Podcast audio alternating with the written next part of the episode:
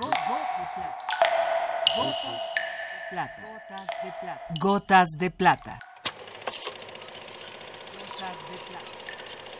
El cine en dosis homeopáticas.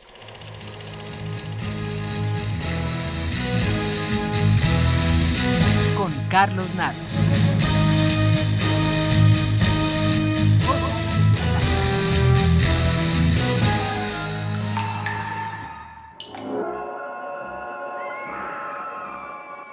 El cine ha generado directores apasionados que más allá de su capacidad y de las discusiones sobre su calidad o la falta de la misma, tienen un lugar en la historia, conseguido sobre todo por su desaforada pasión por el cine.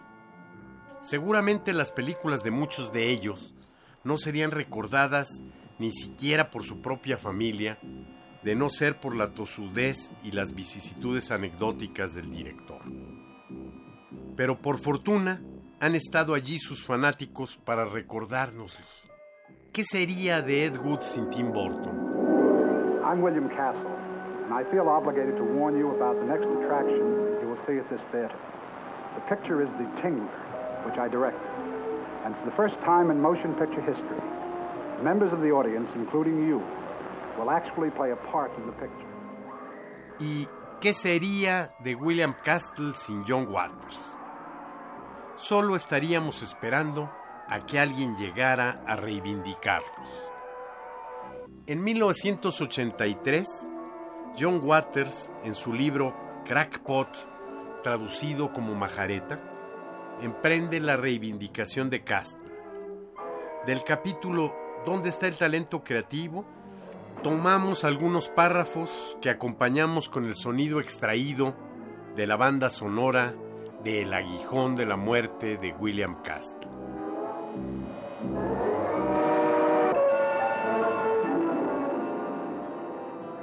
Sin duda, uno de los hombres con más talento creativo de nuestra época fue William Castle, el rey de los trucos. William Castle era mi ídolo.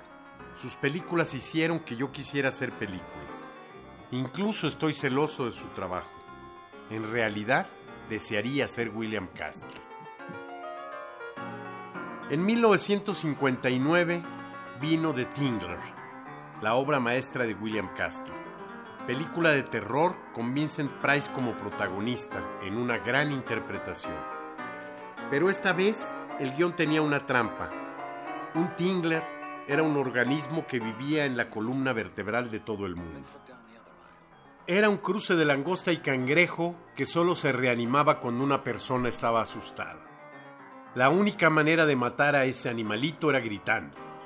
En la película, el Tingler se escapa en un cine y mata al operador en la cabina de proyección. En las salas en las que se exhibía la película, en este momento la pantalla quedaba en blanco y una voz anunciaba, Atención, el Tingler anda suelto por esta sala. Por favor, griten para salvar sus vidas. Ladies and gentlemen, please do not panic, but scream. Scream for your lives. The Tingler is loose in this theater, and if you don't scream, it may kill you. Scream. Scream. Naturalmente el público respondía gritando hasta desgañitarse. Pero eso no era suficiente para el maestro de los trucos. Creó el percepto, el más original y sorprendente truco de la pantalla. Similar al dispositivo que hace que pase una corriente eléctrica de baja potencia al dar la mano, Percepto consistía en unos motorcitos instalados bajo las butacas de los cines y activados por el operador de la proyección en el momento exacto en el que el público estaba aterrorizado. Cuando los espectadores sentían menearse sus traseros, la sala estallaba en un estruendo infernal. En su autobiografía, Castle calcula que meneó más de 20 millones de culos estadounidenses.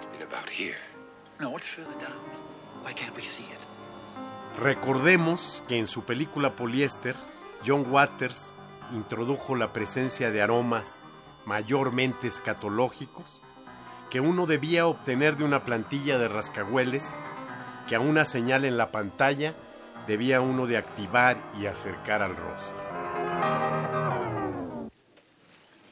Ladies and gentlemen, there's no cause for alarm. A young lady has fainted. She is being attended to by a doctor and is quite all right. So please remain seated. The movie will begin again right away. I repeat, there is no cause for alarm. Hasta aquí la dosis de hoy. Gotas de plata.